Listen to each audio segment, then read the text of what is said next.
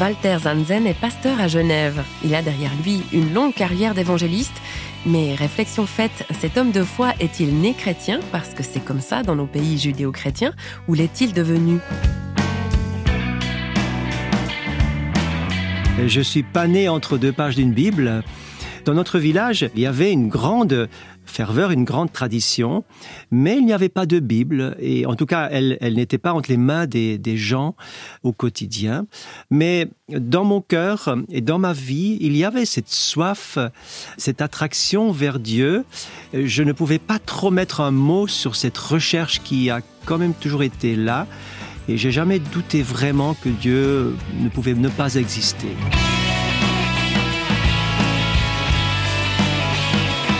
Un été, alors qu'il est encore jeune, Walter Zanzen s'en va pour Thésée, un haut lieu spirituel écuménique situé en Bourgogne, connu à l'international pour ses grands rassemblements de jeunesse. Je me vois encore avec mon gros sac à dos, on en faisait de l'autostop.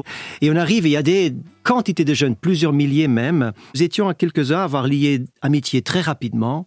Nous avons remarqué une petite toile de tente où il y avait des autocollants Jésus t'aime, Jésus revient, es-tu prêt? Et quelqu'un était dans cette tente et témoignait de sa foi. Il avait été délivré de la drogue. Il avait vu Dieu agir personnellement dans sa vie. Et ça, c'était nouveau pour nous. Ça, on n'avait jamais entendu. Dieu intervient concrètement dans ma vie, dans mes besoins, pour manifester avec puissance une libération, un changement de vie. C'était nouveau. C'est du reste ce témoin entendu à Thésée qui lui conseille de se rendre à Bruxelles pour rendre visite à Albert, un jeune avec lequel Walter avait sympathisé durant la rencontre.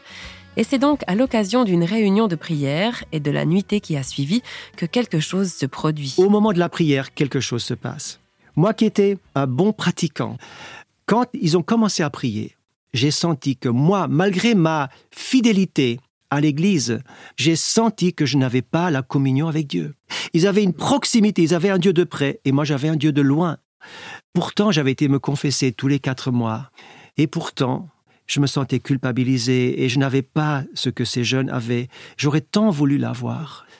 Et voilà qu'un de ces jeunes qui me dit, Walter, Jésus t'aime. Et encore aujourd'hui, alors que nous sommes 40 ans plus tard, cette histoire est toujours vivante ce qu'elle a dit a rejoint un profond désir, celui d'être aimé et de savoir que ce Dieu n'est pas un Dieu uniquement un Dieu juge, un Dieu de justice, un Dieu créateur, mais c'est un Dieu d'amour. Et je ne connaissais pas ce message. Au moment de s'endormir, il me dit Walter, qu'est-ce que tu veux? J'ai répondu Je ne veux pas sortir d'ici tant que j'ai pas fait l'expérience que vous avez faite. Et il a prié de tout son cœur pour que quelque chose se passe dans ma vie. J'ai dit finalement deux phrases. J'ai dit, Seigneur, pardon pour mes péchés. Viens dans ma vie. Je peux vous dire que le lendemain matin, j'étais quelqu'un de différent. Quelque chose de nouveau s'est passé. La paix était là, la communion était là, la présence de Dieu était là. J'étais né de nouveau. Dieu a fait tous les pas vers moi, mais je devais faire un pas, le pas de la foi, et à partir de là, tout s'est enclenché. Et à partir de là, tout s'est enclenché. Il faut parfois peu de choses pour que Dieu fasse signe et qu'un nouveau départ ait lieu. C'était il y a plus de 40 ans, mais aujourd'hui encore, des jeunes vivent des expériences similaires. Réflexion faite vous a été proposée par Radio Réveil.